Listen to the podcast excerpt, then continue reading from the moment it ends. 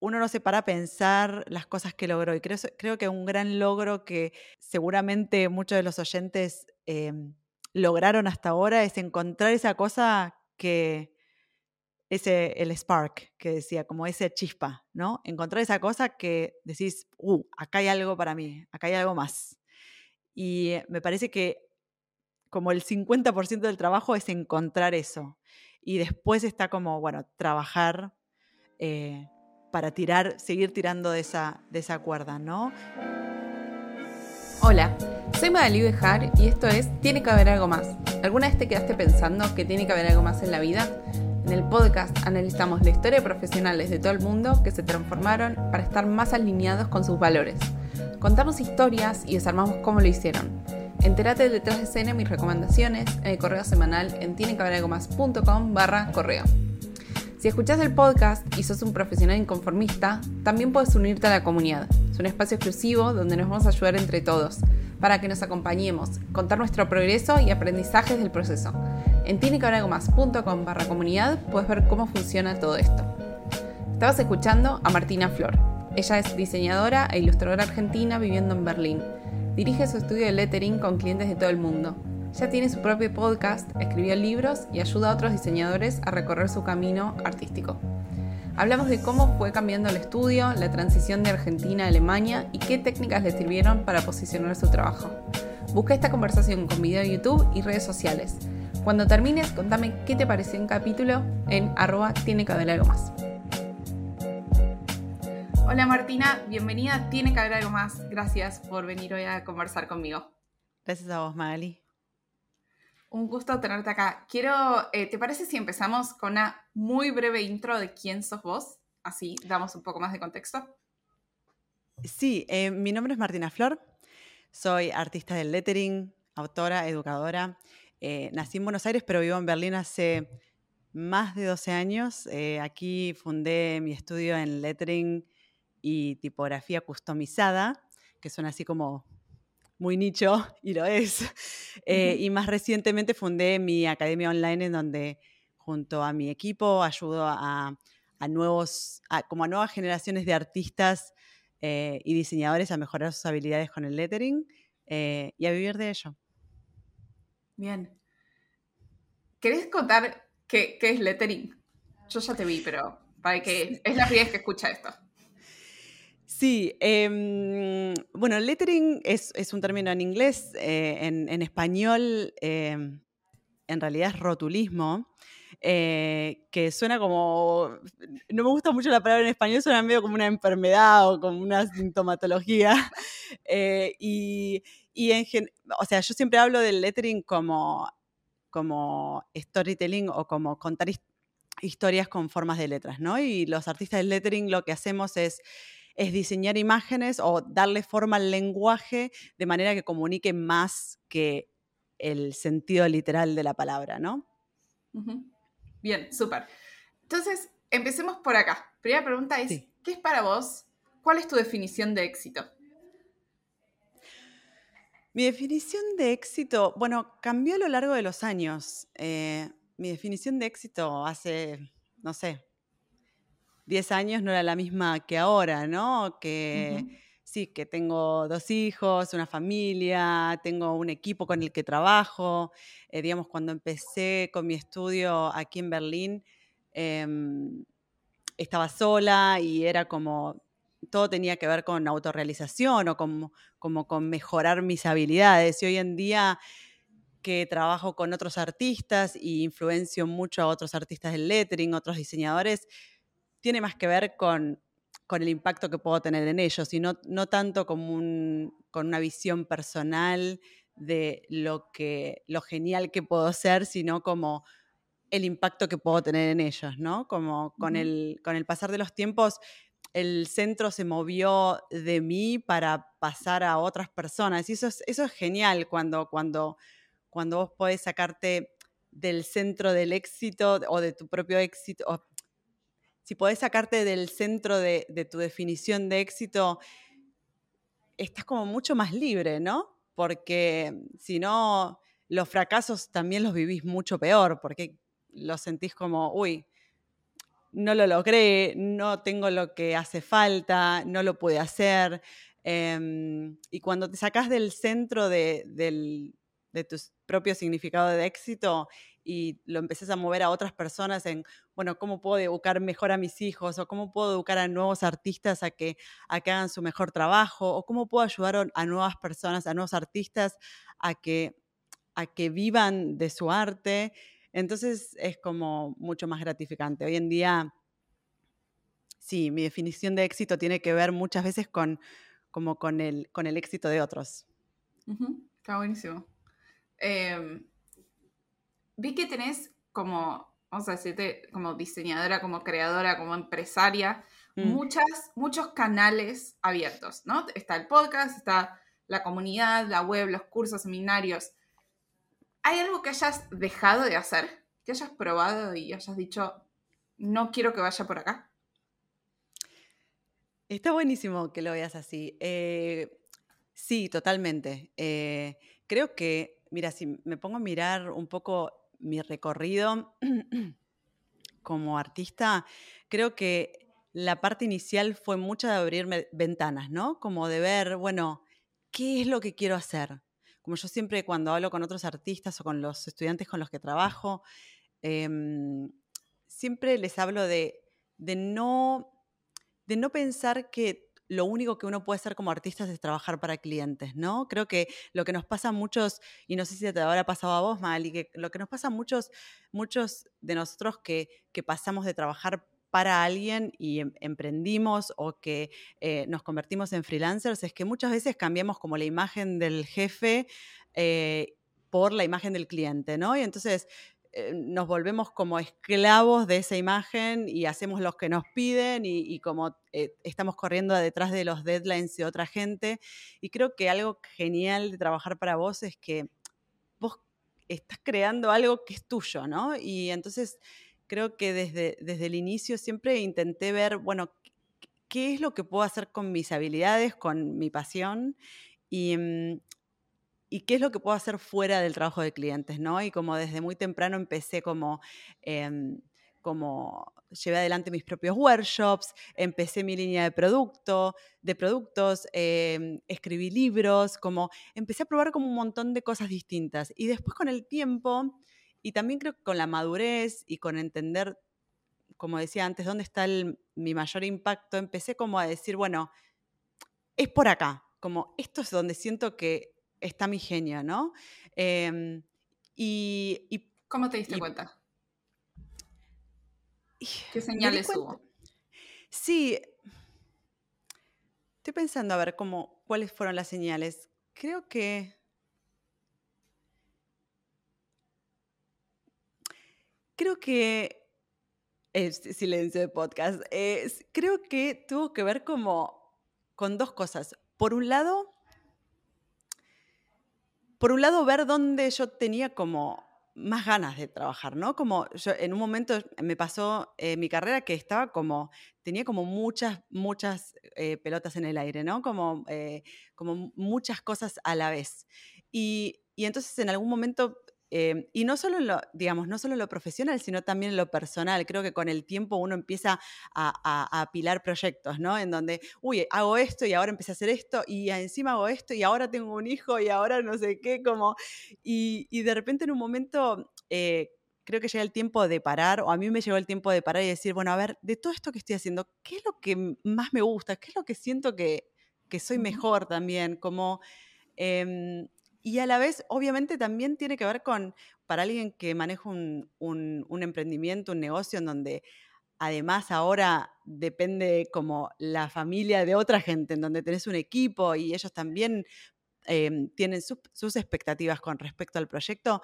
Em, entonces está, por un lado, lo que, lo que querés hacer y por otro lado, lo que, lo que em, financieramente es rentable, ¿no? Entonces, como cuando pones esas, cuando pones los números y el corazón en un lugar, como decís, ah, bueno, esto funciona, ¿entendés?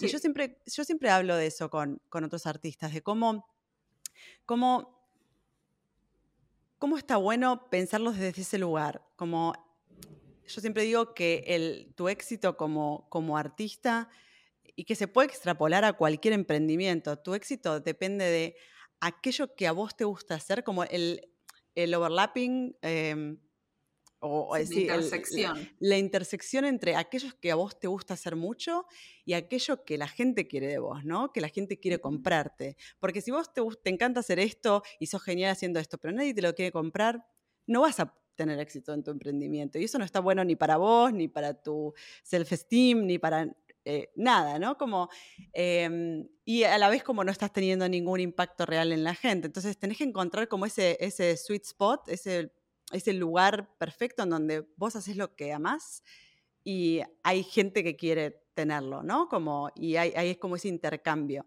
o esa, esa tensión. Y mm, como volviendo a tu pregunta, eh, sí, ahí encontré como un poco, bueno, de todas estas cosas que quiero hacer, esto es lo que me encanta esto es lo que es rentable para nuestro proyecto y acá siento que si profundizamos podemos, em, podemos tener como un impacto mayor, ¿no? Bueno, gracias a los japoneses que tienen una palabra para cada cosa, esto que decís es el ikigai, es encontrar en qué sos buena y tu propósito y qué es lo que la gente quiere, ¿no? Como mm. es ese, ese punto, y ahora ya hay muchos libros de esto porque se hizo eh, un poco marketinero, pero es exactamente esto de lo que vos estás diciendo. Eh, ¿Qué cosas concretas se quedaron afuera? ¿Se te ocurre algún ejemplo de algo que hayan recortado?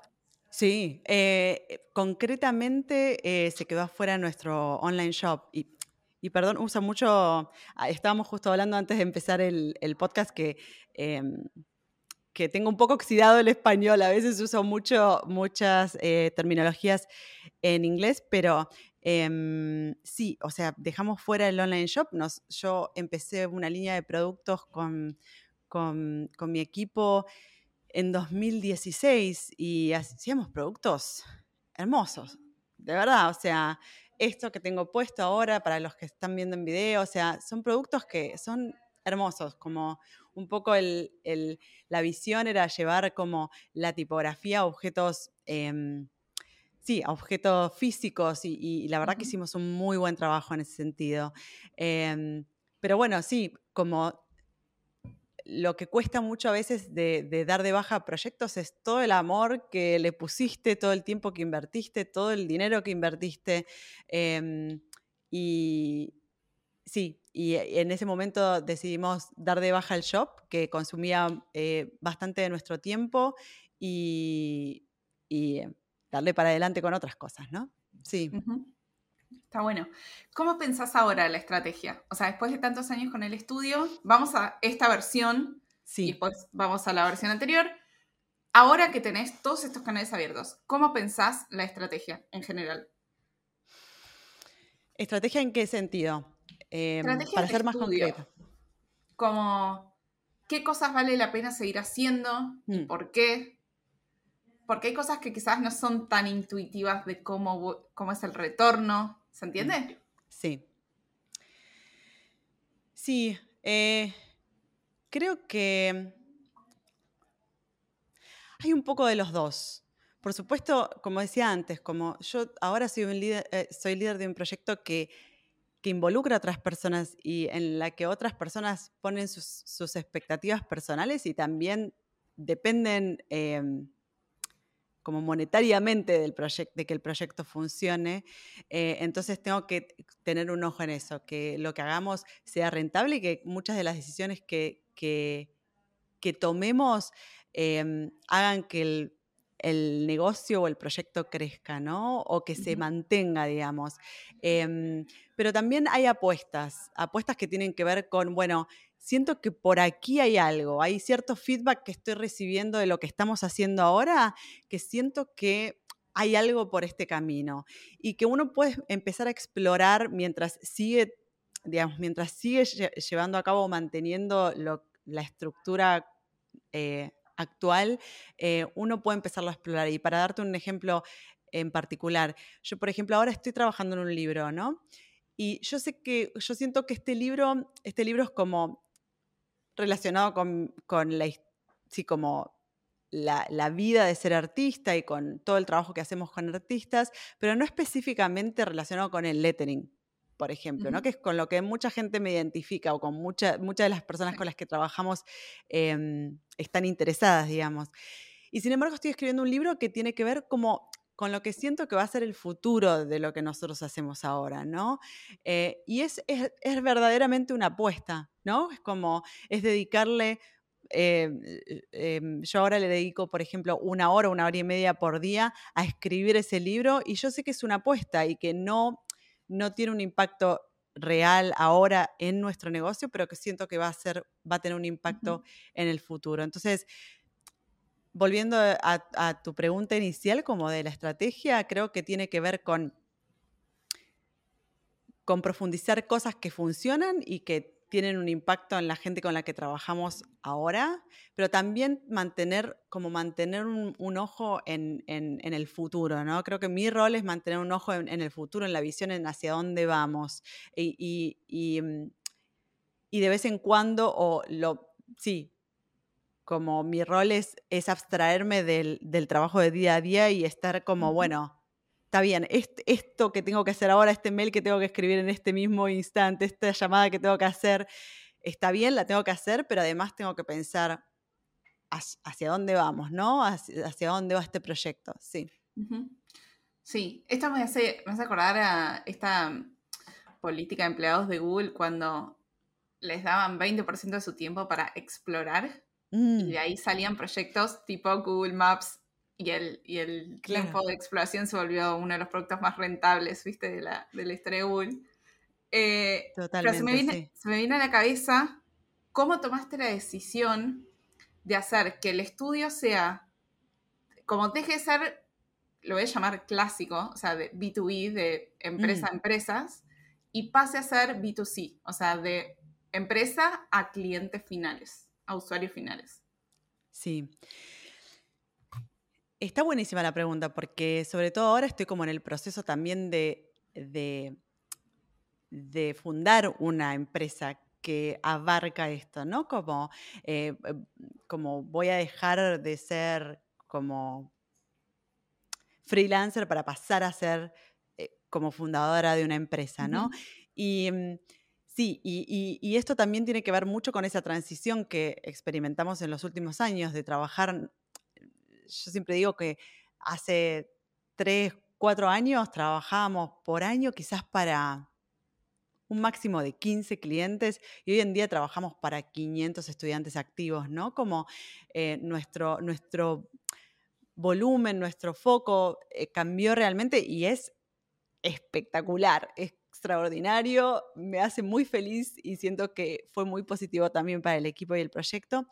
Em, y, ay, volviendo a tu pregunta, ¿qué eh, era? ¿Cómo tomaste esa decisión? Sí. La, decisión de transicionar. Mira, muchas veces ocurre que em, o muchas veces eh, me, enfrento con esta pregunta, como, uy, Martina, vimos que cambiaste como el foco, vimos que hiciste como un cambio repentino de hacer esto a hacer aquello, ¿no?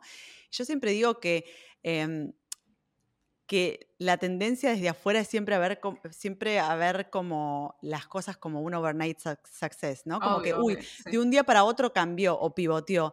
Y siempre hay como un proceso detrás de muchos años, ¿no? Y, si hay algo que me identificó durante, durante mi carrera es que siempre tuve como esa dualidad, o eh, mi identidad siempre tuvo las dos caras, las de hacer lettering y la de enseñar lettering, ¿no? Yo siempre tuve como un una pata muy fuerte de, educación. De hecho, mi libro, mi primer libro eh, es puramente, eh, que se llama Los grandes secretos del lettering en español, em, puramente enseña a hacer lettering, ¿no?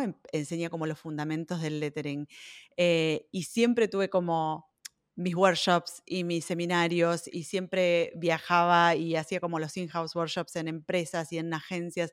Como es algo que siempre hice, pero siempre fue como un side project, como algo que hago como aparte, ¿no?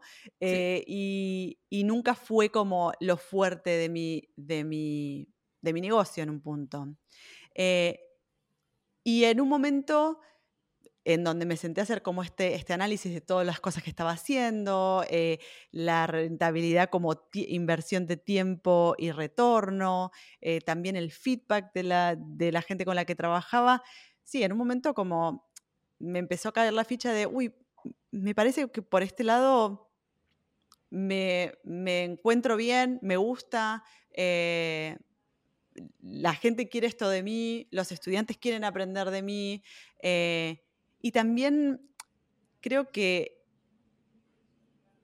era más compatible con el tipo de estilo de vida que estaba buscando, ¿no? Creo que eh, ser artista trabajando para clientes tiene, eh, requiere un cierto estilo de vida, eh, ser artista trabajando para estudiantes o, em, coacheando artistas em, permite otro, ¿no? Y, ¿Cuáles son las diferencias del estilo de vida? Quizás lo que me, creo que a mí me impactó mucho la maternidad en ese sentido, ¿no? Porque me pasaba que, que eso, que ahora el, esquema de mi negocio es más, eh, más en relación a, cómo yo planifico el año. Y yo pongo los deadlines y yo pongo, em, yo decido cuándo lanzamos un coaching program o decido cuándo em, cuando hacemos un retreat con la comunidad.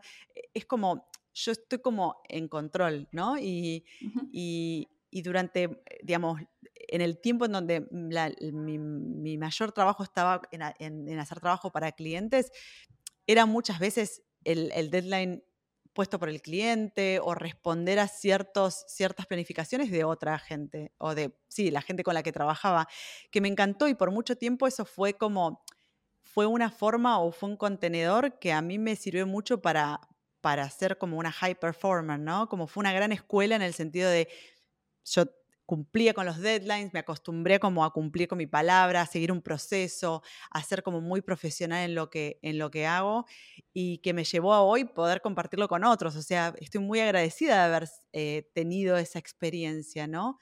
Em, pero bueno, creo que eso, con, con, el tiempo y también con entender dónde está mi genio, em, me, empezó a gustar esta modalidad de poder decir, bueno, ahora soy yo la que planifica, ahora soy yo la que pone como los, los deadlines y, decide eh, en qué momento ocurren las cosas, ¿no? Y es como mucho más compatible con mi, con mi vida actual, donde tengo dos, hijos, donde pasan cosas todo el tiempo. sí. Claro.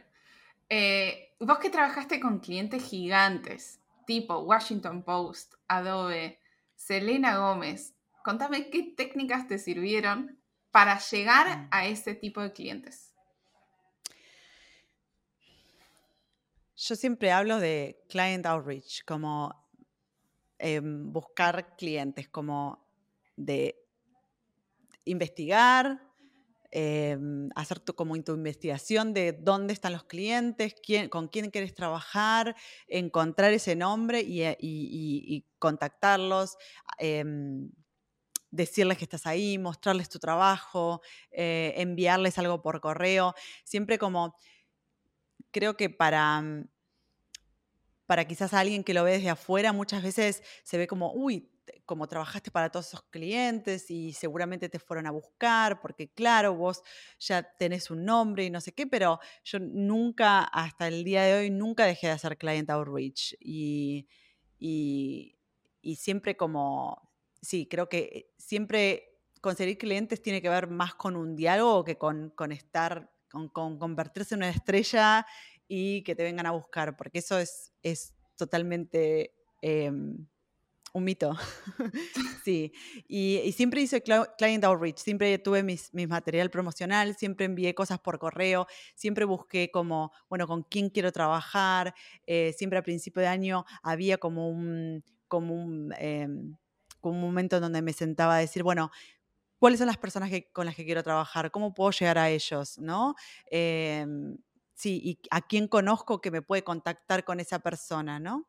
Y, qué proyectos también me pueden ayudar a como a realizar esa visión que tengo, ¿no? Porque creo que lo que nos pasa mucho a los artistas, que claro, muchos de nosotros trabajamos freelance o empezamos trabajando freelance y, y entonces como, bueno, como tenemos que mantener nuestra, nuestro estilo de vida y tenemos que pagar cuentas, uno toma como cualquier trabajo que viene, eh, que llega o que consigue, ¿no?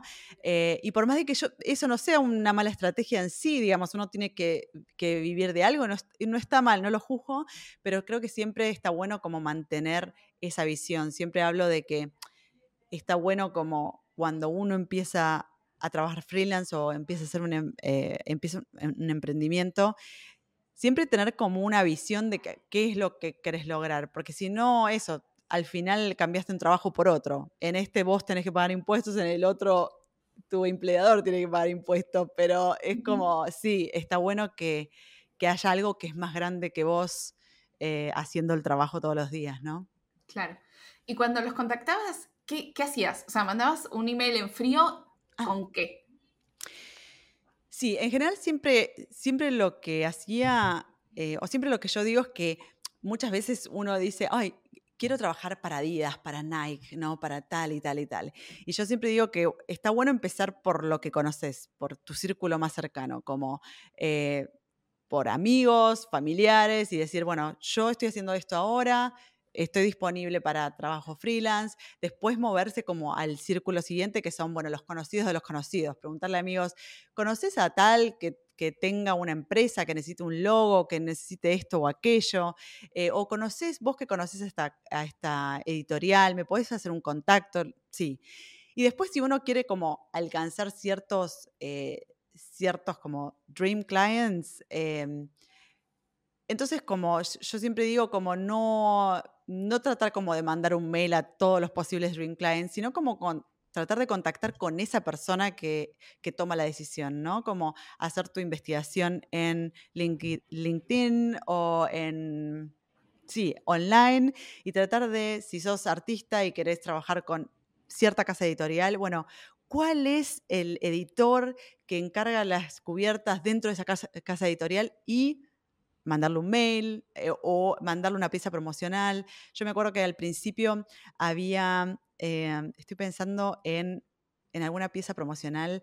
Bueno, cuando empecé a trabajar como, como artista acá en Berlín, creé mi primera pieza promocional que era como era una, una, postal impresa en, eh, en, un color, como muy bajo presupuesto, y que se la envié a la gente con la que te quería trabajar. Y la postal tenía, em, tenía como un diseño hecho por mí que decía 3 em, for 13, o sea, decía 3 para el 2013, ¿no? Y entonces invitaba a la persona, era una tarjeta que tenía tres espacios en blanco, invitaba a la persona a escribir sus deseos, ¿no? Y a colgarlo en su, en su arbolito de Navidad, como sus deseos para el 2013. Y lo que yo hice con aquellos clientes con los que quería trabajar es que les escribía yo como mis propios deseos en la tarjeta. Entonces les ponía como eh, viajar por el mundo, eh, ser feliz y abajo les ponía trabajar con vos. Y, muchos de, muchas de las personas con las, a las que contacté, con las que quería trabajar, eh, me contactaron después por, por, tener como, ese, como, ese, esa forma de contactarlos tan, tan personal, tan original, escribiendo a mano, como son esas cosas que quizás resaltan en el mundo o en el mar de, estímulos que tenemos hoy en día, ¿no? Tal cual, y creo que, tiene que ver con eso, con encontrar primero una forma original de, contactar a esa persona, que se sienta personal, que no se sienta que, que es como, te estoy enviando esto a vos y a 10 más, o a 10.000 más, perdón, em, y, y eso, que le llame la atención. O sea, eso por un lado, usaba mucho como, así como envié esta primera tarjeta, eh, que siempre digo, como esta tarjeta me consiguió a mi agente que, con el que trabajo hasta el día de hoy, como, em, o mi representante.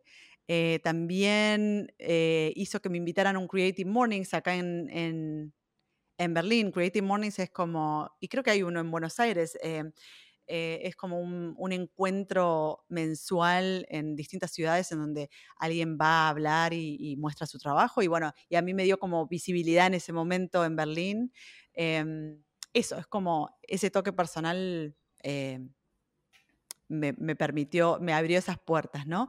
Y nada más para cerrar este, este, este tópico como em, no solo está el tener ese toque personal, sino está también en mantenerse como en la cabeza de aquellos con los que te querés trabajar. No es una cosa de una vez. Es una cosa de te mando una tarjeta hoy, te mando un mail mañana, te llamo un día a ver si estás, otro, eh, voy hasta a, este, a esta conferencia y trato de, establecer una charla con vos. Creo que tiene que ver con eso, con, con, convertirte en la persona que que primero les viene a la cabeza cuando piensan en lettering o en ilustración o en programación, ¿no? Como, ah, yo tenemos que hacer esta cosa hoy yo conozco un artista del lettering que puede hacerlo. Como, ¿no? Es como siempre mantenerte, que no, son, no es solamente un, touch, es, son varios touches.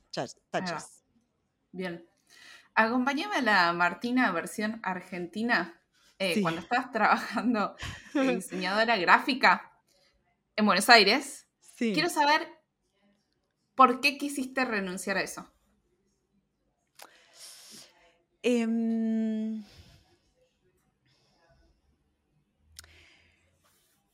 Yo consideré, yo consideré en su momento que tenía que haber algo más. Mirá, y lo ato con el podcast, con el tema del podcast. pero lo que me pasó es que em,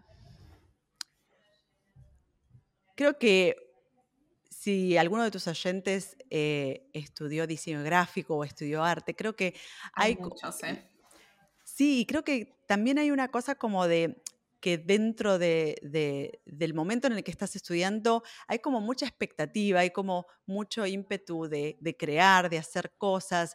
Y a mí me pasó que cuando empecé a trabajar, cuando empecé como mi, camino en lo laboral, em, empecé como a convertirme, pasé como muy rápido de lo que era el trabajo creativo o el craft, eh, o el, oficio a un, a un, nivel mucho más em, de gestionar y de organizar y de ser como directora de diseño, lo que sea.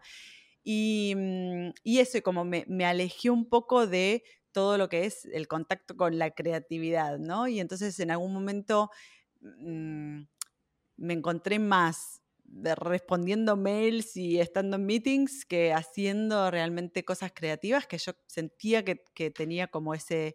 Em, sí, como ese deseo, ¿no? Y, lo que me pasaba es que ese deseo lo, cubría por las noches, ¿no? Yo tenía mi trabajo, trabajaba para em, para una marca, eh, en ese momento trabajaba para una marca de jeans, para Levis, trabajé durante muchos años para la marca Levis de jeans y, mm, y me acuerdo que volví a mi casa, me, me, preparaba un café y me sentaba a dibujar y dibujaba por tres, cuatro horas.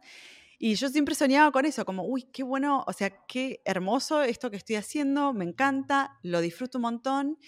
Y qué bueno podría ser que mi vida sea esto, ¿no? Qué bueno poder transformar esto, este momento como mágico en tu, en tu día a día, ¿no? Em, y eso, como siempre estaba como ese, ese bichito por detrás. Eh, y en algún momento decidí como, decidí como apostar a eso, la verdad. Creo que en algún momento dije, bueno, quiero apostar, eh, quiero apostar a esto que, que, siento que tiene algo para mí. Hay, como ahí, yo siempre hablo del cuando sentís el spark, como, como ese, ese brillo o esa chispa. Y, y eso, yo decidí como apostar esa chispa y me fui a estudiar al exterior. Em, como en ese momento invertí como todos mis ahorros eh, y, dejé mi trabajo. Eh, sí, dejé mi departamento, todo, y me fui a estudiar al exterior. Y bueno, ahí emprendí como un viaje que, tuvo que ver con, con eso, eh, volver al, al oficio, volver a aprender. Y, y, fue como muy transformador, tan transformador que eso, como cambié totalmente, hice como un pivot eh, o cambié totalmente de, orientación, eh, pasé de, trabajar como diseñadora gráfica, a trabajar eh, como letrista, empecé una carrera como nueva y, y, me mudé de país también, ¿no? Como, fue como toda una revolución de vida, ¿no? Sí, es un montón. Contame por qué decidiste renunciar e irte del país para estudiar, en vez de decir, bueno, quizás busco otro trabajo en mi ciudad que sea más creativo y menos de gestión. ¿Cómo fue ese, como el proceso de pensar esto?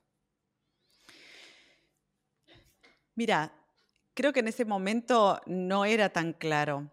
Ahora cuando miro atrás, em, siempre digo, no es necesario no es necesario eh, moverse de país, dejar todo, como tirar el tablero para, tener un cambio de vida, ¿no?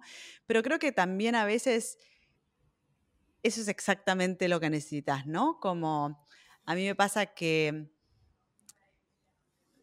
que cuando, cuando miro hacia atrás y me doy cuenta del impacto que tuvo para mí también cambiar, cambiar de entorno, cambiar de amigos, cambiar de, de, rutina, cambiar de idioma. Em, creo que eso es exactamente lo que necesitaba, ¿no? Cambiar un poco el mindset. Eh, creo que lo que te decía, yo eh, tenía como, había encontrado esa chispa, pero no me creía que lo podía lograr. Y creo que haber cambiado de espacio y de lugar me hizo ver que eso era posible, porque cuando llegué a Europa, estaba como rodeada de gente que lo, lo estaba haciendo efectivamente, ¿no? Y, era algo que era más natural que en el entorno en donde yo estaba en ese momento. Eh, y, eso me hizo ver que es posible, ¿no? Como muchas veces uno cree que uno tiene ciertas creencias porque creció en un entorno en donde eso no es lo normal o sí, como fue adquiriendo creencias que, no tienen que ver con la realidad empírica muchas veces, ¿no? Eh, y me parece que mover, como cambiar de entorno, eh, me hizo como eso, enfocarme más en la posibilidad que como en la escasez. Eh, y, el proceso de, decidir irme a estudiar afuera, me parece que tuvo que ver con eso, como con decir, bueno, ¿es esto lo que quiero hacer o es que, eh, que hay algo más ahí, ¿no? Y que, bueno, profundizo, si veo realmente, si confirmo realmente que esto no es lo que, lo que quiero hacer, entonces puedo, puedo elegir otro camino o puedo ir por otro lado, ¿no? Em, sí. ¿Te acordás en ese momento qué creías que iba a salir mal? O sea, ¿qué había en tu cabeza que decía que esto no lo ibas a poder hacer?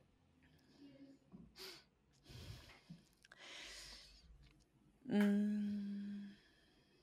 Es una pregunta muy específica. Si no sale, no sale. No, está, está buenísimo. Creo que quizás tengo esa característica que en general no me concentro tanto en lo que puede salir mal. Em, y eso hay, veces quizás que me juega en contra. Pero en muchos casos creo que eh, la posibilidad de ganar es mucho más fuerte que, la posibilidad de que algo salga mal, ¿no? Eh, y yo creo que eso también muchas veces puede ser como un gran motivador, esto de pensar en qué es aquello que podés ganar eh, y, y si eso es más grande de lo que en general podés perder, entonces sí, para adelante, como que en su momento no tuve muchas, muchas objeciones de hacerlo. Tenía la capacidad de hacerlo y, mm, o, las posibilidades de hacerlo y, lo hice. Como que sentí que perdía más sin probar que probando, ¿no? Claro. ¿Te cambió la mentalidad esto de la escasez? Es muy, creo que hereditario de Latinoamérica. Obviamente no todos, pero venimos un poco chipeados así. ¿Te cambió esta mentalidad yéndote a vivir a Europa?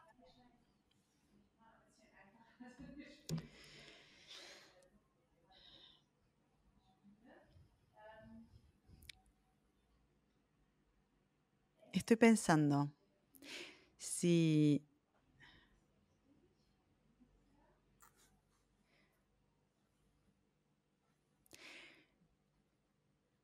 Estoy pensando si realmente me cambió la mentalidad. Eh, creo, ¿sabes lo que a mí me pasa? Que siento que soy muy compatible con este espacio. Como que y, acá me voy a abrir, realmente es algo que me pasa un montón que me, cuando le cuento, no sé, a gente que, uy, soy de Argentina y vivo en, en, Alemania y me preguntan, uy, qué distinto y qué diferente y la lengua y el clima y no sé qué. Y yo siento que, por el contrario, hay muchas cosas que en las que soy muy compatible, que cuando vine acá dije, qué bueno que esto es así, como qué bueno que la gente se maneja así, ¿no? Como, por ejemplo, en poder confiar en la palabra de alguien, como a mí me pasaba, me frustraba mucho no poder confiar en alguien, no poder confiar como que te lo envío mañana y te lo envío mañana. O me, frustraba mucho también esta cosa de, los extremos, ¿no? Del, del, ostentar y del tener el auto y no sé qué. Y acá siento que no, no necesito esto, como no, hay como más una, una normalidad con muchas cosas, ¿no? Em, y creo que, em, que es verdad que, quizás allá, cuando vivía allá, estaba en un entorno eh, en donde, como te decía, como quizás necesitaba ese cambio de entorno, ¿no? Estaba en un entorno en donde era más como, bueno, sí, como artista acá no lo puedes lograr, o como vivir como artista eh, era, cuestionable, ¿no? Eh, y cuando, cuando me mudé acá y ver que otros lo estaban haciendo, eh, y estar como una comunidad en donde otros lo estaban haciendo, como para mí fue instantáneo, fue como, ah, bueno, si ellos lo están haciendo, yo también lo puedo hacer. Como em, muchas veces es tener como los modelos cerca, ¿no? Y quizás por eso digo que no es necesario mover, mudarte de, país para hacerlo. Eh, en su momento era lo que yo necesitaba quizás, pero muchas veces es darse cuenta de, con quién estás pasando el tiempo, ¿no? Y cómo podés, podés alterar eso, cómo podés elegir las personas con las que te relacionás para que estén como empujando en la dirección en la que querés ir, ¿no? Eh, y te muestren más las posibilidades que lo que no es posible. Em, más que nada lo digo para aquellos que están escuchando que dicen, uy, no, me tengo que mudar a Berlín o me tengo que mudar a lo que sea para, para, para lograrlo. Creo que muchas veces tiene que ver con darse cuenta. Yo me di cuenta después cuando me mudé, pero eh, pero me, hubiera encantado poder darme cuenta en el momento de decir, uy, quizás si, encuentro una comunidad que, que, tire para adelante o que me o, encuentro otros artistas que estén haciendo eh, lo que yo quiero hacer, eh, quizás lo hubiera encontrado ahí in situ, ¿no? Claro, es que no sabemos lo que no sabemos, por eso lo hablamos todo esto en retrospectiva, porque obviamente en el momento hay cosas muy mezcladas y es muy difícil, ¿no? Entender cómo este nivel de, de desarme. ¿Cuáles crees vos que fueron los desafíos de ser expatriada en Berlín? Muchísimos. Em, muchísimos. O sea, creo que ahí, ahí también está un poco este, este mindset que te decía que, eh, que creo que siempre fue característico mío de, ir, a por, ir a por ello incluso sin, sin medir ciertas consecuencias. Creo que eh, hay, mucho desafío en mudarse de país, ¿no? Y, eh, repito, no, no, ¿cómo se dice? Eh, no reniego ninguna de esas decisiones y esto me, formó a mí como persona, ¿no? Me, haberme mudado, ser expatriada, vivir en Alemania, o sea, me, formó como persona pero a la vez, sí, los desafíos son muchos, ¿no? Como moverte un, o sea, mudarte de un entorno en donde vos tenés tu estructura de familia, de amigos, emocional. Em, también tener que encontrar cosas básicas, o sea, rehacer cosas básicas como encontrar un departamento, anotarte en, en, la FIP de acá, de Alemania, como eh, cosas muy esenciales que antes las dabas por hechas y no, sí, fueron muchos. Em, creo que que el hecho también de haber conocido a mi esposo, que es alemán, eh, que lo conocí acá, también me facilitó cierto, como eso, entender ciertas cosas que tienen que ver con, con la forma en que, en que funcionan ciertas cosas acá, ¿no? Eh, pero los desafíos, sí, de, mudarse a un país son muchos, pero a la vez también te pueden hacer crecer. Y o sea, quiero contar esto para dar una imagen realista para aquellos que están escuchando eh, y también una imagen como muy auspiciosa. Creo que hoy en día nosotros, sobre todo nosotros, habiendo nacido en una cultura que se formó por inmigrantes y que se formó por inmigrantes que, que sufrieron mucho. Mi abuela, que era italiana, volvió a ver a su familia después de décadas y siempre se comunicó con ellos con, con cartas, pero hasta que volvió a Italia a ver a su familia, pasaron décadas. Y eso no es algo que ocurre hoy en día, ¿no? Nosotros tenemos como una, una marca de fuego de, de, lo que sufrieron nuestros abuelos o nuestros orígenes y sentimos que ser inmigrante es muy duro. y es verdad que hay muchas cosas que, eh, que soslayar y muchas cosas que, muchos desafíos, pero a la vez también hay como mucha oportunidad. Esto de, de volver a, de volver a, como en muchas cosas, como empezar de cero, es genial. Es una oportunidad única. Y creo que a mí, a mí me dio un poco esa oportunidad como de empezar de cero, de ser como una nueva Martina. De hecho, fui a una nueva Martina, ¿no? Como empecé a hacer algo totalmente nuevo, hice nuevos amigos, eh, como asumí nuevas creencias, ¿no? Es como, es una gran oportunidad. Eh, entonces, como quiero mostrar un poco como esas dos caras. Sí, es un gran desafío, pero también es una, es, es un lindo desafío muchas veces. Ah, bueno. Hago un corte para contarte el patrocinador de este capítulo. Bitwage es la plataforma pionera y líder en pago en horarios en criptomonedas o dólares digitales. Es una de las más elegidas por freelancers y exportadores de servicios que tienen el servicio más completo, rápido y económico del mercado. Con Bitwage tenés la libertad de elegir en qué moneda querés recibir tus ingresos provenientes del exterior, que puede ser en Bitcoin, stablecoin o en moneda local sin tener que abrir una cuenta propia y en menos de 24 horas puedes recibirlo a través de cuentas bancarias únicas y no custodiales ofrecidas en Estados Unidos, Europa y Reino Unido. Bitwage ya recibió más de un millón de dólares y opera desde el 2014 en Estados Unidos, Europa, América Latina y Asia. Si te sirve probarlo, te dejo un enlace en la descripción que te da 5 dólares por la primera factura que cobres. Ahora sí, volvemos con la entrevista. ¿Qué creencias limitantes dejaste atrás? Bueno, todas las que tienen que ver con ser mujer, desde ya. Todas las que tienen que ver con, con ser mujer y poder dirigir un negocio y, ¿no? Como creo que, que,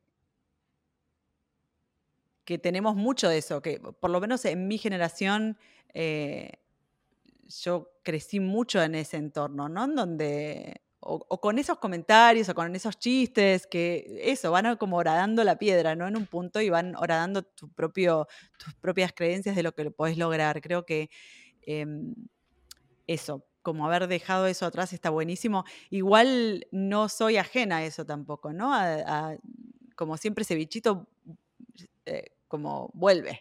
El bichito de, uy, sí, pero como mujer igual, no sé si, ¿no? Como, eh, pero bueno, para adelante, digamos.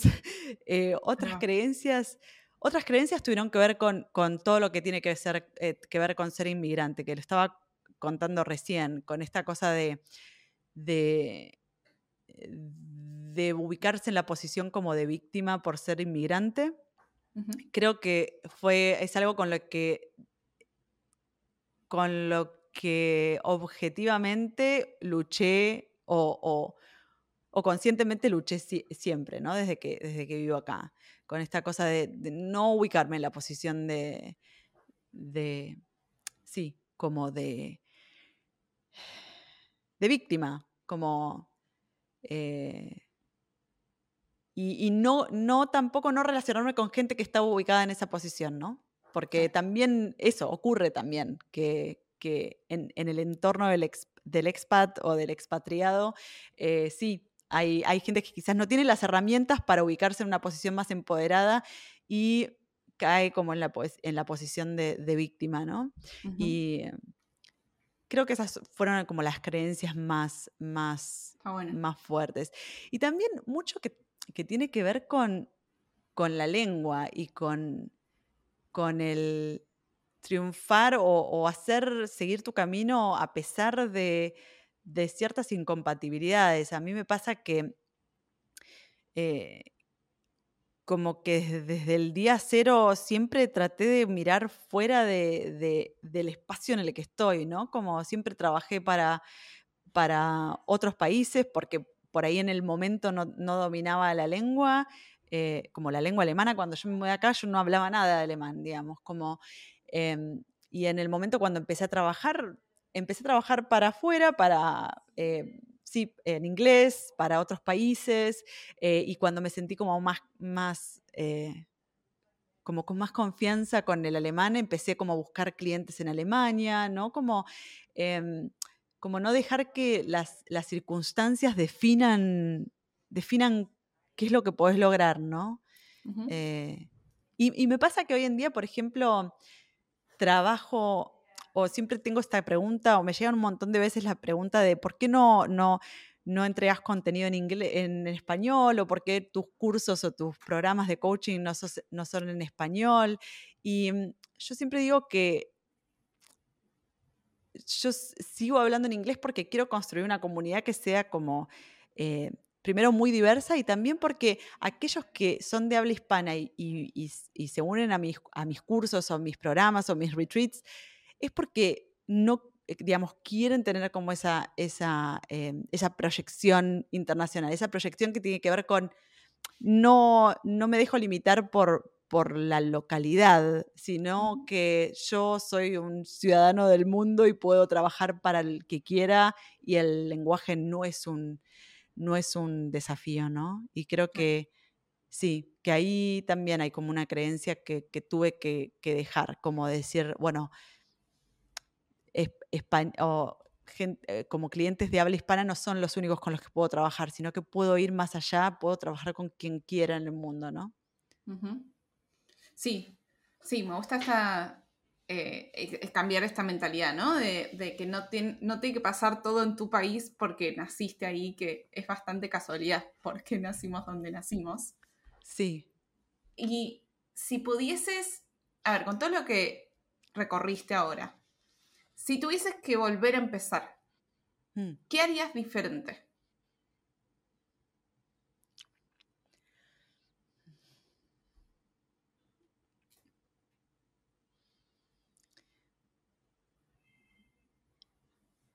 Desde, eh, digamos, creando mi negocio, ¿te referís? O? Sí, con el estudio. Creo que si tuviera que volver a empezar, em, me enfocaría más temprano. Em, y también em, como pondría más, más, eh, más límites. Yo personalmente yo como creé mi, mi o emprendí en, una época en donde como el hustle culture, como la, cultura del, del, hacer, hacer, hacer, hacer a saco, era, era como estaba en boga, ¿no? Y yo también me subí a eso, como me acuerdo que, eh, que cuando empecé mi estudio era como trabajar hasta cualquier hora, era como, porque aparte me gustaba lo que hacía, estaba como enganchada, entonces como no tenía ningún tipo de boundary, como ningún tipo de límite. Y, mm, y me parece que hoy en día si, volviera a empezar, empezaría a poner más los límites, porque también eh, lo que aprendí con el tiempo es que es que el tiempo que vos asignás a algo es el tiempo que vas a usar. Si vos asignás cuatro horas a trabajar, vas a hacer lo que tenés que hacer en cuatro horas. Si asignás diez, vas a hacer lo mismo, pero en diez horas. Eh, y hoy en día yo trabajo un máximo de 25 horas por semana. Y, hago lo que tengo que hacer, digamos, ¿no? Y tengo como los sistemas y, y las, como las las cosas en su lugar para que, para que pueda funcionar eh, y pueda ser como productiva en ese tiempo, ¿no? Me parece que em, mm, si empezara de nuevo, como empezaría como a poner más, eh, más límites y también a determinar más prioridades. Al principio, y creo que nos pasa mucho a los creativos o a aquellos que realmente les gusta, les gusta su trabajo, es que, es que como lo disfrutamos o por ahí convertimos nuestro hobby en nuestro trabajo, entonces como que al principio no le ponemos ningún límite, es como, ah, total, a mí me encanta hacer esto, ¿no? Y, y creo que eso es peligroso no solo para vos como persona, sino también para la manera en que los otros perciben tu trabajo, ¿no? Si vos, si todo es acerca de yo lo hago porque me gusta y porque me divierte, entonces tus clientes te van a decir lo mismo. Como, bueno, ¿por qué me estás cobrando si, si a vos te copa hacer esto?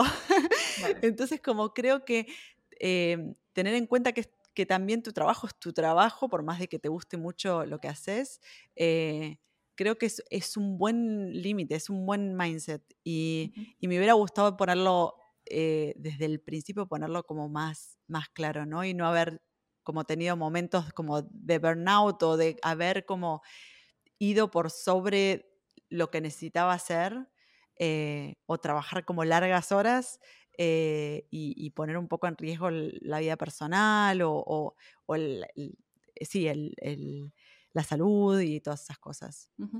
¿Sabes que esto, lo que dijiste de que vas a usar todo el tiempo que delimites, tiene un nombre, mm. eso se llama la ley de Parkinson, mm, eh, que es exactamente esto, que el, vamos a usar todo el tiempo disponible para hacer la tarea que tengamos enfrente y vamos a creer que lo necesitábamos todo porque es lo que tenías. Em, y mencionaste los sistemas. ¿Qué cosas te funcionan a vos para poder mantener 25 horas de trabajo a la semana? Uy, esto me encanta, me encanta este tema, me encanta la palabra sistemas. eh, y, yo sé que no es muy compatible con la palabra artista, pero también creo que es algo yo creo que, sí lo es, que hay que resignificarlo. Sí, es, posible, pero creo que eh, totalmente, y, coincido, pero eh, creo que en el imaginario de, muchas personas, incluso los artistas mismos, la palabra sistema y creatividad no está muy, no está muy eh, linkeada, ¿no? Em, bueno, primero tengo como sistemas para hacer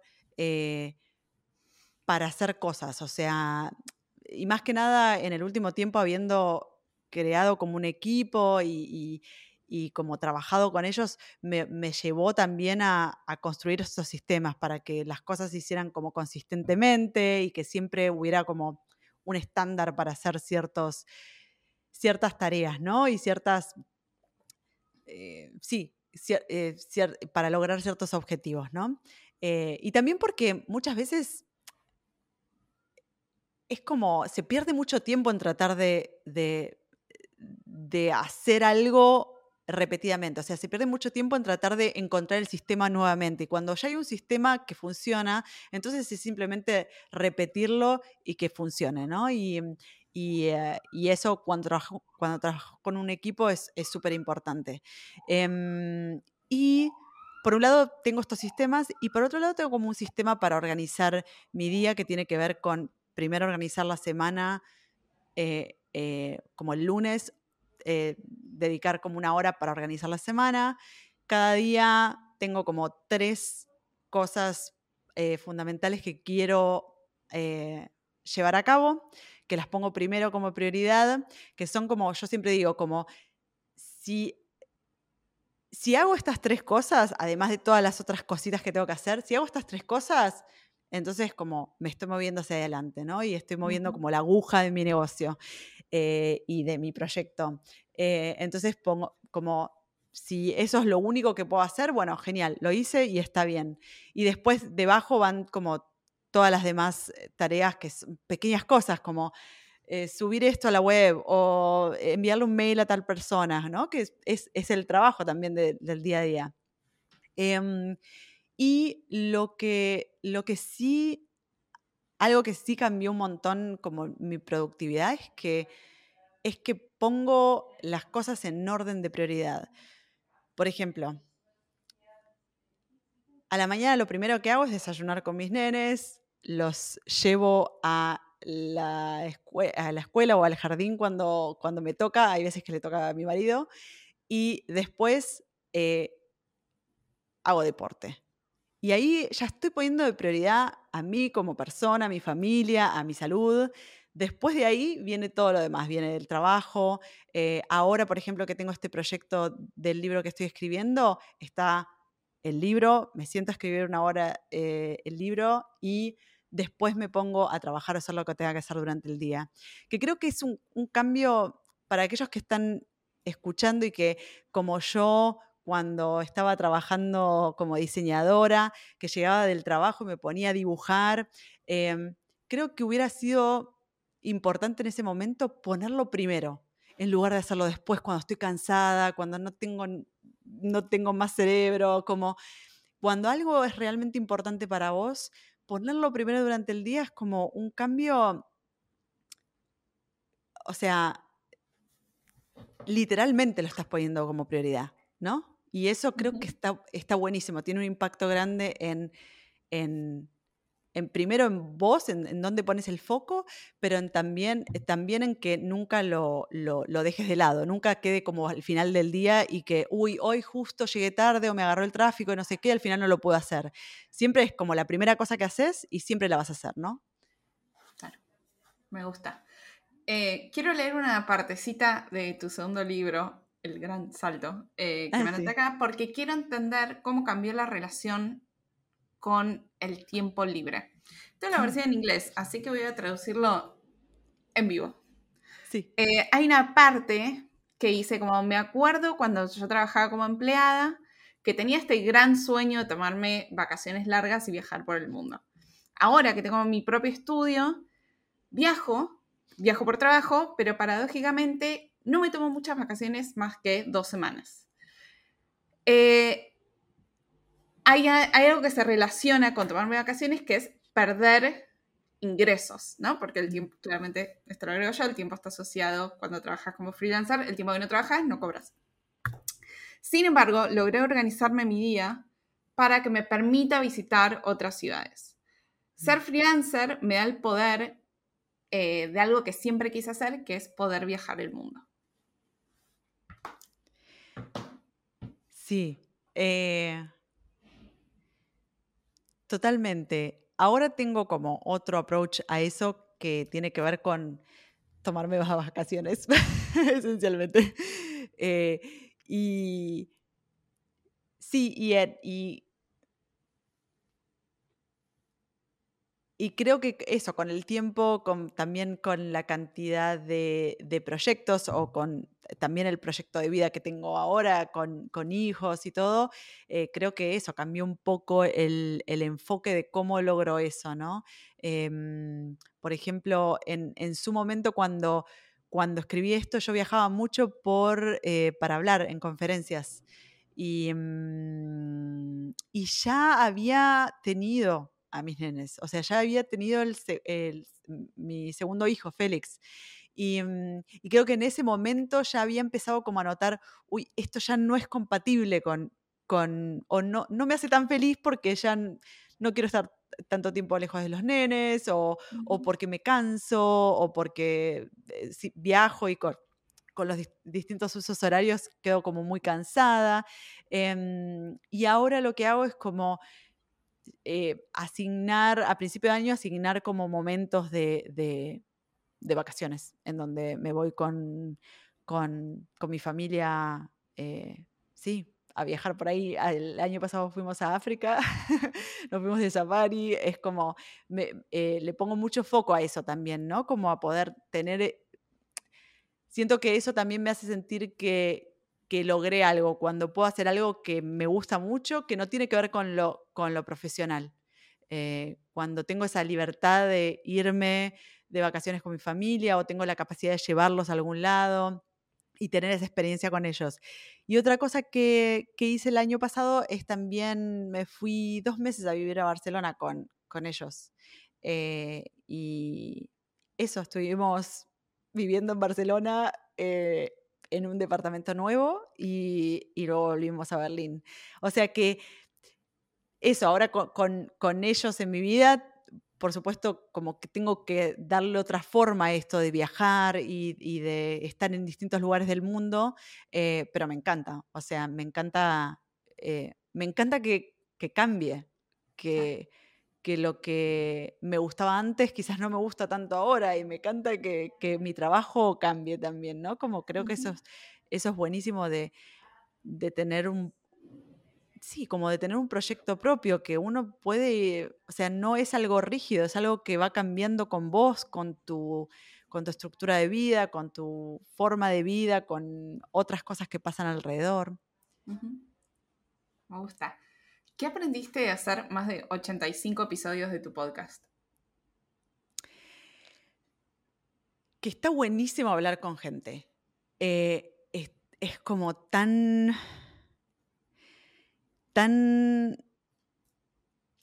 Expan ay, de nuevo expansivo. expansivo.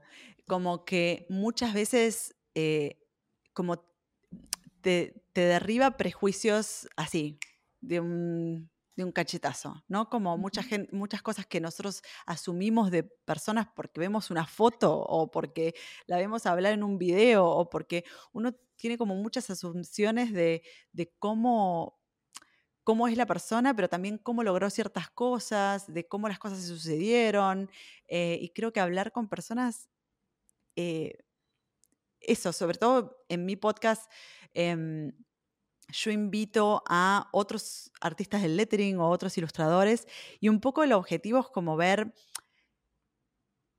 como que nuestros oyentes puedan ver, uy, mira, este artista que yo admiro y que es súper eh, eh, famoso o que le fue muy bien o que está trabajando y haciendo lo que le gusta, eh, es como yo, y tiene como esos como los mismos desafíos y lo resolvió así a sano, como esa es lo que un poco te decía al principio, que estar con gente que está haciendo aquello que vos querés hacer y que lo está haciendo naturalmente como una persona normal y tener ese modelo es como súper enriquecedor, como te, te, cambia el foco de las cosas y siento que, em, o un poco mi objetivo es ese trayendo a, estas, a estos eh, artistas a mi podcast, como mostrar que nuestros oyentes digan, chao, esta chica que es súper normal, le está yendo genial haciendo sus dibujos con su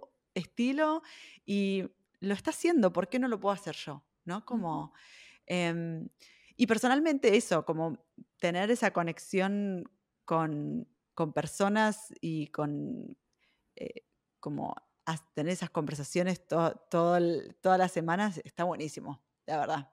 Eh, siento que es de las grandes cosas que a las que me dio acceso mi carrera, de, porque muchos de ellos son personas que conocí en conferencias o que nos conocimos trabajando y hoy en día es como, eh, che, ¿querés venir al podcast? Y es un sí, ¿no? Como está buenísimo.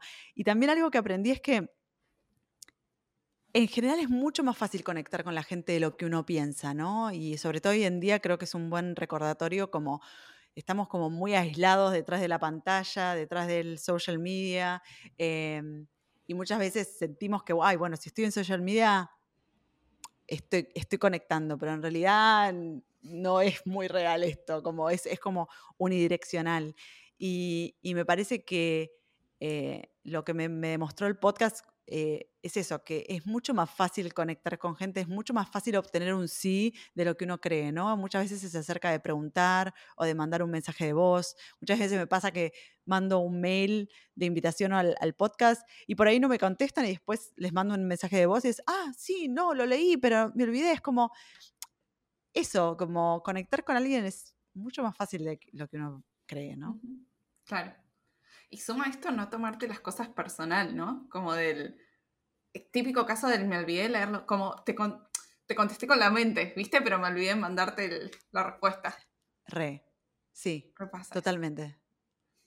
¿Se te ocurre algún momento que digas, no puedo creer que conseguí esto? Algo que quizás era como inimaginable en tu vida y lo y pasó.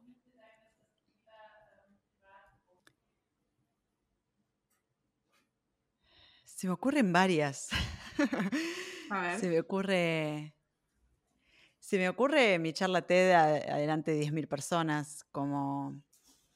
Eh, se me ocurre. Como en comparación con cómo empecé, que empecé practicando una charla en mi departamento de un ambiente, ¿no? Como.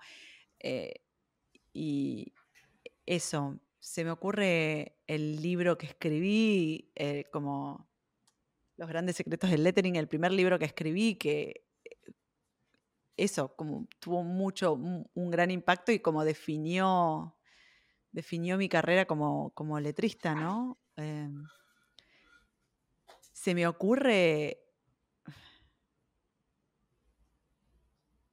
¡Wow! Tener hijos.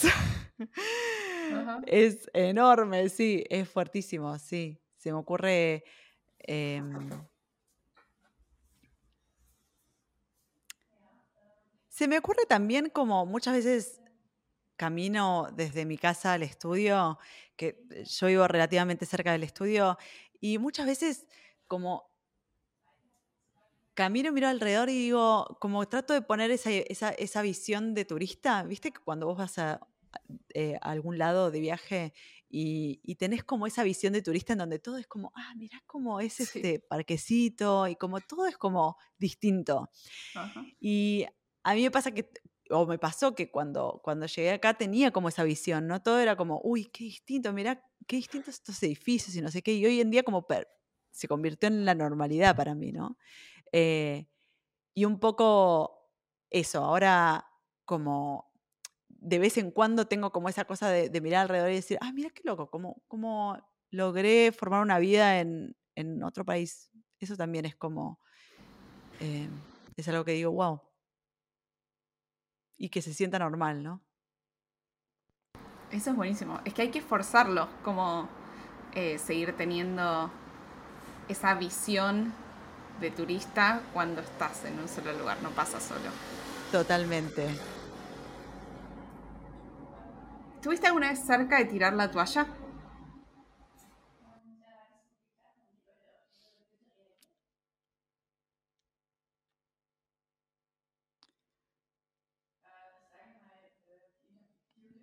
No. No, estoy pensando, incluso incluso en el momento más eh, crítico del estudio, y creo que para muchos proyectos y negocios y emprendimientos, que fue cuando llegó la pandemia, la, pandemia del COVID, me acuerdo que eh, acá en Alemania eh, hicieron como el primer lockdown en marzo y, y, me acuerdo que ese día subí todas las computadoras de mi equipo y los, los llevé en el auto a todos a casa y les dije chao y seguimos trabajando remoto y volví al estudio y como un poco me senté a ver, bueno, ¿y ahora qué? Como, ¿qué hacemos? Como, ¿no? Como sabiendo que habían proyectos que se estaban cancelando, eh, pero no, sí, nunca sentí que, eh, que quería tirar la toalla. De hecho, hace poco en el podcast hablando con uno, un, un letrista colega también hablaba como de esto, de que eh, como quizás mi mayor temor es tener que ir a, buscar trabajo a algún lado, como, eh, como que siento que incluso seguir con mi proyecto, incluso si está en un momento como con muchos desafíos o en un momento difícil, me resulta mucho más fácil que eh, como buscar un camino para mi proyecto y para mi, mi negocio me, resulta mucho más fácil que ir a pedir trabajo o ir a buscar trabajo o tener entrevistas de trabajo con alguien, no sé, como, sí. Claro. ¿Y algún muy bueno o muy mal consejo que te hayan dado? Creo que es un poco eso que te contaba antes, ese consejo o esa, esa, eh, ese mandato de como de hustle, hustle, hustle, como trabajo, trabajo, trabajo, ¿no? Como ese mandato de, sí, de trabajar hasta cualquier hora, de... Sí, y de hacer de, tu vida el trabajo, ¿no? Como... Eh, no, no, recuerdo, no recuerdo como un, consejo concreto, pero sí haber como nacido con, eh, como crecido con ese modelo, ¿no? Y, haber sido de una generación que tenía ese modelo y haber trabajado para muchos, para muchos, em, para muchas empresas que tenían ese modelo. Y yo como modelar lo mismo después cuando empecé mi propio emprendimiento. Claro. Sí. Em, ¿Cómo te llevas con el síndrome del impostor? Bien, hay que aprender a convivir con él. O sea, es como... Creo que el miedo y... El miedo es un gran indicador de que hay algo que está en riesgo y es natural. De hecho, hablaba de hecho con mi psicóloga ayer, como, como el miedo es como un indicador natural de sobrevivencia, ¿no? De que nos dice, bueno, tené cuidado acá porque podés perder la vida o podés perder algo que vale mucho, ¿no? Pero también es como un gran indicador de que después del miedo hay como una gran oportunidad, ¿no? Como yo siempre que, eh, que tengo miedo de hacer algo es porque también hay algo grande esperándome del otro lado, siento yo, ¿no? Y, siempre trato como de, visualizar ese, ese mundo para que me haga poder sobrepasar ese miedo, ¿no? Pero el síndrome del impostor es algo con lo que creo que todos enfrentamos. De hecho,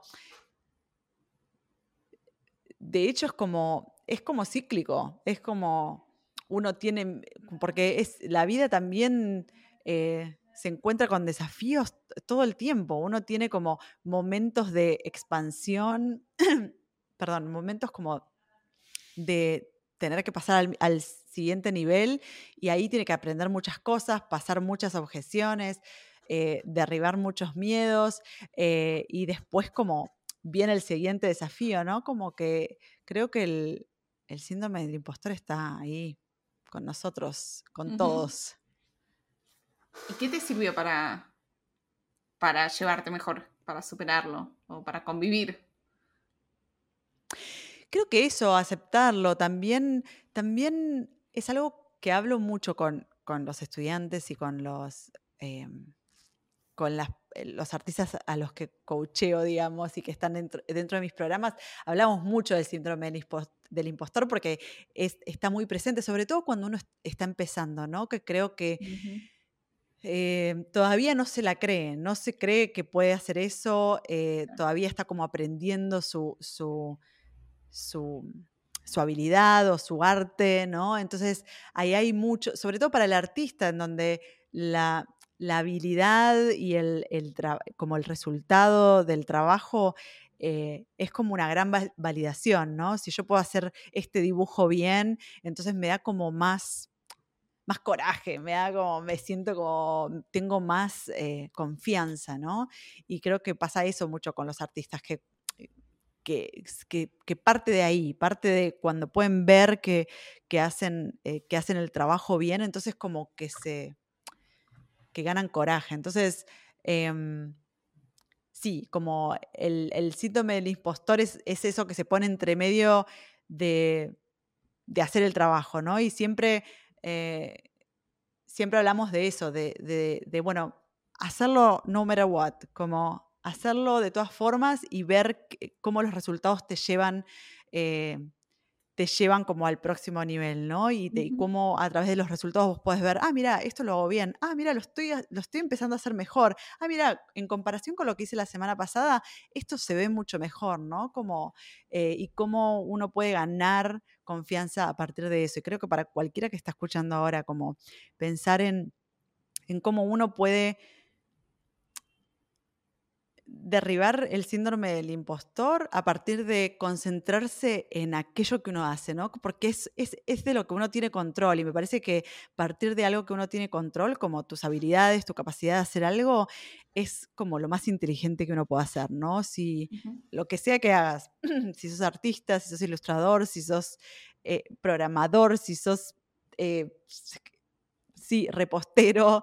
Eh, creo que concentrarse en, hacer un gran trabajo es una gran fuente de, confianza y de motivación, ¿no? Eh, mucho más que buscar la validación por fuera, buscar la validación en el social media, en que, sí, que tal te dé un premio, ¿no? Como creo que empezar por eso es, está bueno, es como, es lo que puedes controlar y es algo que muy concreto en lo que te puedes concentrar. ¿Qué es algo que hayas estado pensando recientemente? Puede estar relacionado a tu industria o puede ser de cualquier otra cosa. Una, idea nueva o vieja que esté en tu cabeza.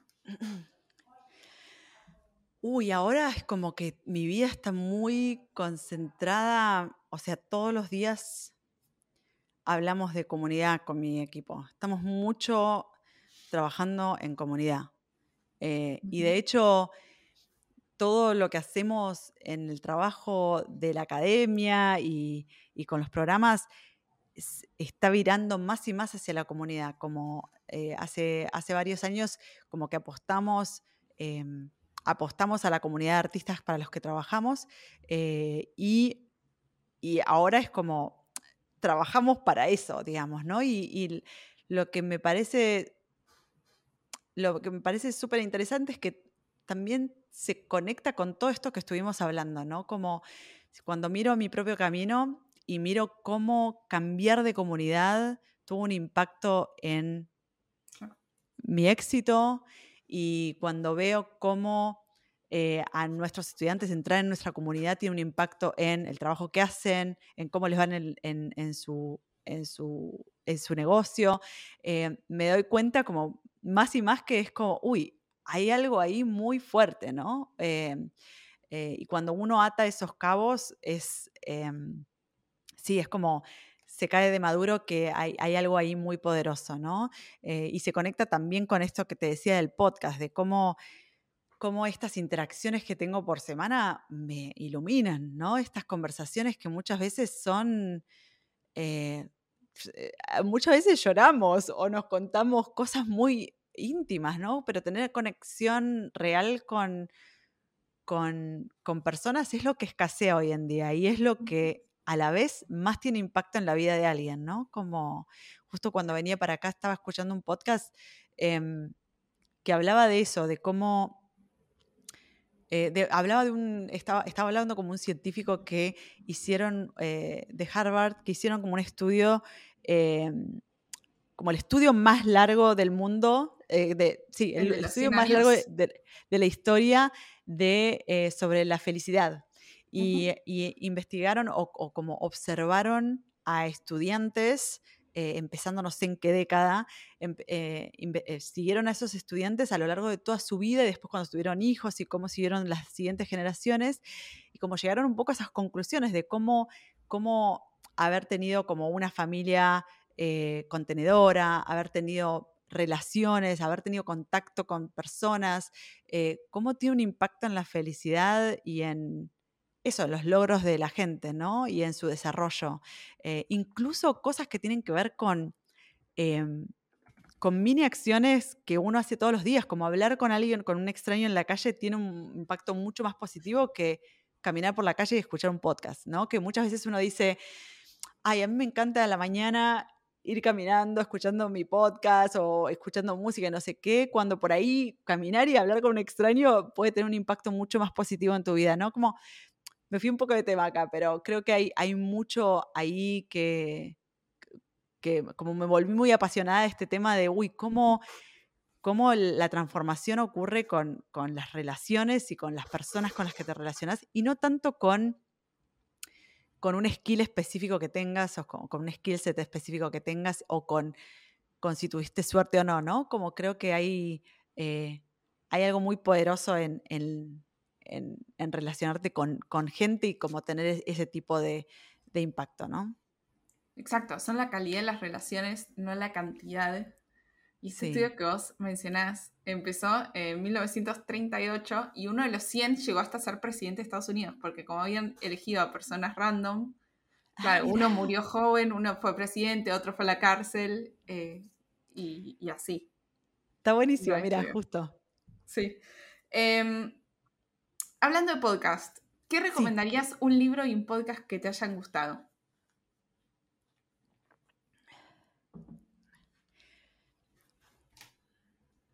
Libro y podcast que me hayan gustado. Bueno, hay un podcast que me encanta.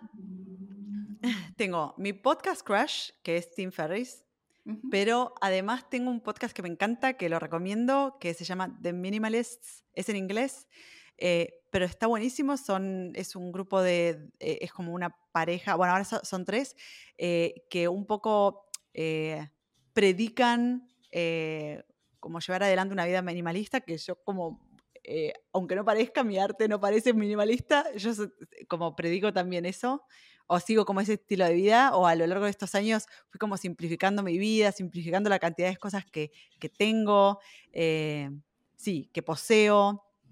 Y ese está buenísimo de Minimalist.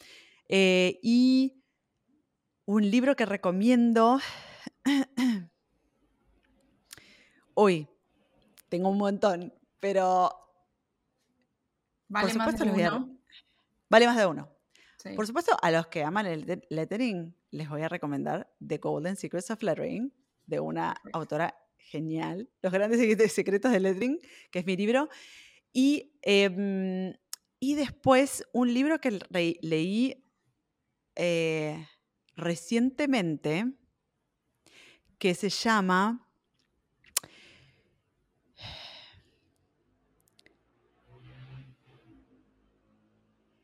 se llama, en realidad es, un manuscrito que es un derivado del libro em, Good to Great. Es un libro que habla sobre las empresas o los eh, emprendimientos que se transformaron, que lograron eh, transformarse en algo eh, duradero, sostenible, grande. no habla como del overnight success o del hit de medianoche, pero habla como de aquellas empresas que lograron ir de buenas a excepcionales, ¿no? Sí.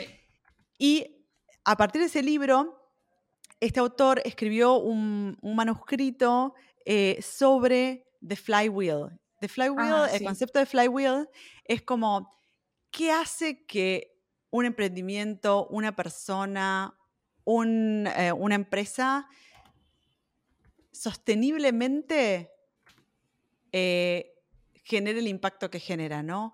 ¿Cuál es como el círculo virtuoso que hace que, em, que haya un domino effect en donde siempre ocurre lo mismo y siempre es Em, superlativo, digamos, el, impacto que logran, ¿no? Y es, está buenísimo porque me cambió mucho esa, percepción de, muchas veces, no sé, como emprendedores o incluso para aquellos freelancers que están escuchando, muchas veces uno siente que es como apilar, como que el trabajo de emprender algo, construir un proyecto es poner un, un ladrillo arriba de otro ladrillo y otro ladrillo, y otro ladrillo, y otro ladrillo, ¿no? Es como hacer ese trabajo de, sí, como eh, de remar, ¿no? Uno siempre habla de remar. Sí. Y está buenísimo este concepto del, de The Flywheel, que no sé qué sería en, español, como, sí, la rueda, em, que es como encontrar esos elementos o ese elemento que hace que empiece un círculo virtuoso que va solo. Y, creo que está buenísimo para pensar cómo algo puede ser simple y effortless, ¿no? sin tanto esfuerzo, sin tanto como remar o empujar hacia arriba o, subir la montaña, que no se sienta tanto como eso, sino como encontrar qué es la, cuál es la, pieza clave que hace que funcione toda la rueda, ¿no? Em, entonces se lo recomiendo, no sé de quién... Jim, eh, Collins es el autor, sí. Eh, o sea, está el libro este que escribió él, que es como muy conocido, que es, eh, em, Good to Great, que también está buenísimo, pero tiene este capítulo que después lo expandió en, este em, Finding the Flywheel o algo así. Mira, te lo puedo buscar si querés. sí, sí. Se llama. Lo tengo en mi, en mi Kindle. Turning the Flywheel. Turning the Flywheel. Y está buenísimo porque turning es como, es como habla de activar esa rueda, ¿no? Y está buenísimo pensar que algo mm. puede funcionar sin tener que remar tanto, digamos, que algo puede funcionar porque tiene como ese, ese, ese punto de partida en donde va, va solo, ¿no? Sí. ¿Sabes que él tiene otra cosa que se llama como la, teoría del eh, puerco espín en ah, español? Ah, mira. Eh, que también sale como del mismo libro, que es algo que vos dijiste muy al principio, que es la intersección entre qué es lo que te apasiona, qué es mm. lo que puede ser el mejor del mundo y qué es lo que genera ingresos. Así que, mira, Jim, eh, Jim, Collins, volviendo a lo que vos dijiste, Este, eh, este es un círculo perfecto, es el del círculo del podcast. Está buenísimo, eh, está buenísimo. ¿Cómo hacemos para cerrar este episodio? Quiero palabras finales, pensamientos, algo que ya hemos dicho o no. Micrófono libre para un mensaje a la audiencia. Mira, y acá voy a volver quizás, porque hablamos hoy mucho de esto, de, tener esa visión y encontrar esa comunidad o ese espacio en donde podés llevarlo a cabo, ¿no? Y,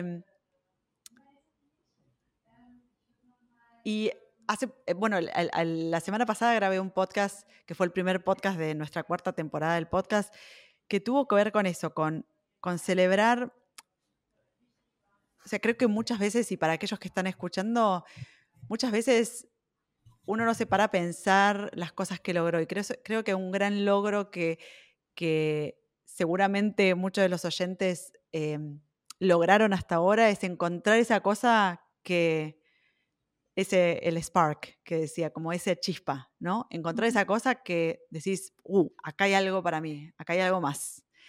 Y me parece que como el 50% del trabajo es encontrar eso.